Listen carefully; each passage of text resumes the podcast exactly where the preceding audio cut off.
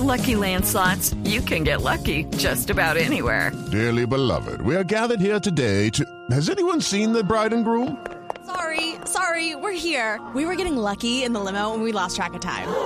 No, Lucky Land Casino, with cash prizes that add up quicker than a guest registry. In that case, I pronounce you lucky. Play for free at LuckyLandSlots.com. Daily bonuses are waiting. No purchase necessary. Void were prohibited by law. 18 plus. Terms and conditions apply. See website for details. Luz María Sierra es periodista. Está en Mañanas Blue. 6:32 minutos de la mañana.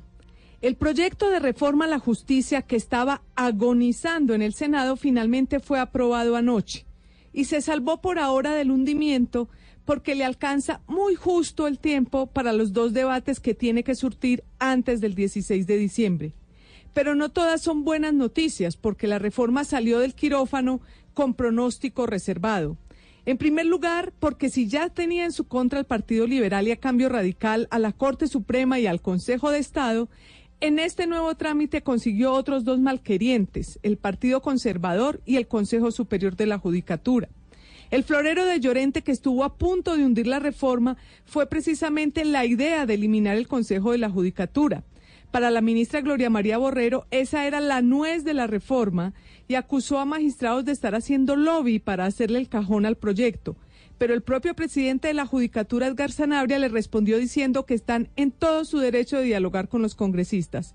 Como si eso fuera poco, por otro lado, se abrió también un frente de batalla con el Partido Conservador, que sacó su bancada de la plenaria el martes, la dejó sin quórum y puso en alto riesgo la reforma razón por la cual le llovieron críticas, pero el Partido Conservador se defendió atacando a la ministra.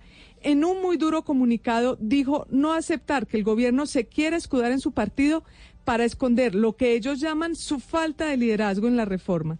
En última, sorpresivamente se aprobó pues anoche en su segundo debate la reforma, pero bastante trasquilada. No solo se cayó la eliminación del Consejo de la Judicatura, sino también otras banderas como el precedente judicial y el Tribunal de Aforados para juzgar, por ejemplo, a los magistrados del cartel de la toga.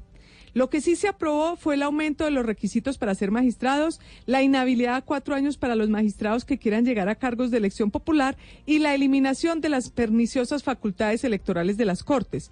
El gobierno tiene la esperanza de recuperar en los próximos debates algunas de las principales banderas, pero hay que decir que tal y como está, más que resolver los grandes problemas de la cúpula de la justicia, está dejando en evidencia una de las grandes dificultades del gobierno, su limitada capacidad de maniobra en el Congreso, y es un pulso que depende cómo termine, puede dejar maltrecha la posición de la ministra.